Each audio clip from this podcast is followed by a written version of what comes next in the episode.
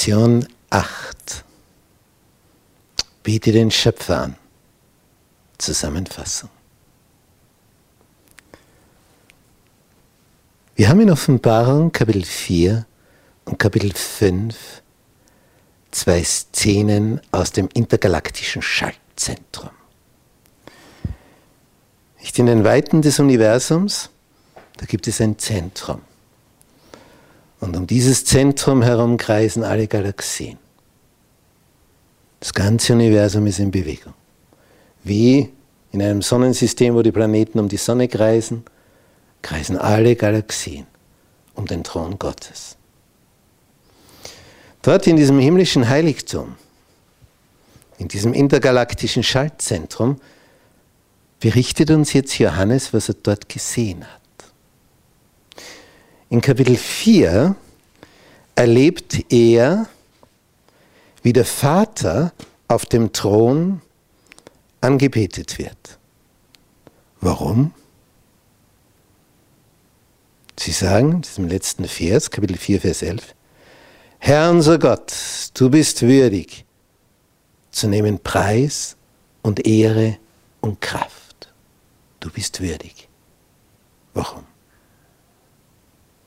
Denn du hast alle Dinge geschaffen. Und durch deinen Willen waren sie und wurden sie geschaffen. Hochinteressant. Dort, wo man also weiß, was vor sich geht, im Zentrum aller Zentren, im intergalaktischen Schaltzentrum, die himmlische Regierung betet den Vater an Sie sagen, du hast alles geschaffen. Darum bist du würdig, die Ehre zu empfangen. Schöpfer. Im nächsten Kapitel sieht Johannes das Lamm.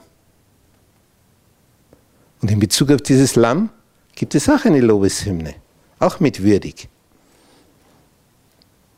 Da heißt es in Kapitel 5, Vers 9, Du bist würdig zu nehmen das Buch und aufzutun seine Siegel, denn du bist geschlachtet und hast mit deinem Blut Menschen für Gott erkauft, aus allen Stämmen und Sprachen und Völkern und Nationen.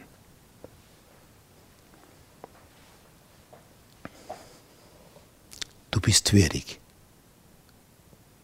weil du unser Erlöser bist.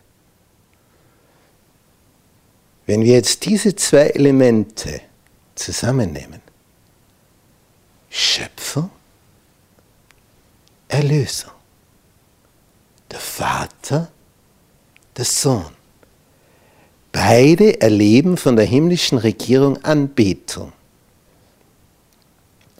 Der eine, du hast gemacht, obwohl dann letztlich in seinem Auftrag Jesus es durchgeführt hat, aber von ihm ist es ausgegangen. Du hast gemacht, o oh Vater, auf dem Thron. Du hast dafür gesorgt, dass die Dinge geschaffen wurden. Und du hast dafür gesorgt, dass die Dinge weiter bestehen können. Ja, nicht nur die Dinge, das Leben. Und wenn ich das jetzt auf das Leben eines Menschen umlege, was ist jetzt das Besondere? Mit der Geburt wird sichtbar, da ist ein neuer Mensch. Und das geht dann bis zum Grab. Und dann verschwindet er wieder.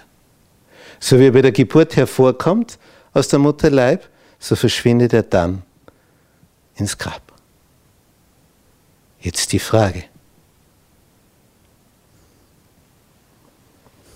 Was hilft mir Schöpfung ohne Erlösung? Das heißt, die zwei stärksten Dinge, die zwei wichtigsten für unser Leben sind, dass du überhaupt ins Leben kommst, das ist die Nummer eins, Schöpfung. Und das nächste, dass du nicht vergehst, nicht einfach wieder verschwindest vom Erdboden.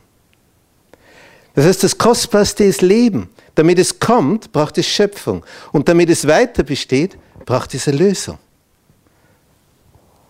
Betet den an, der gemacht hat.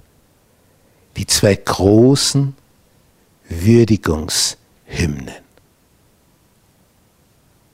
An den Vater, an den Sohn. Hätte dich nicht geschaffen, hätte Jesus dich nicht erlöst.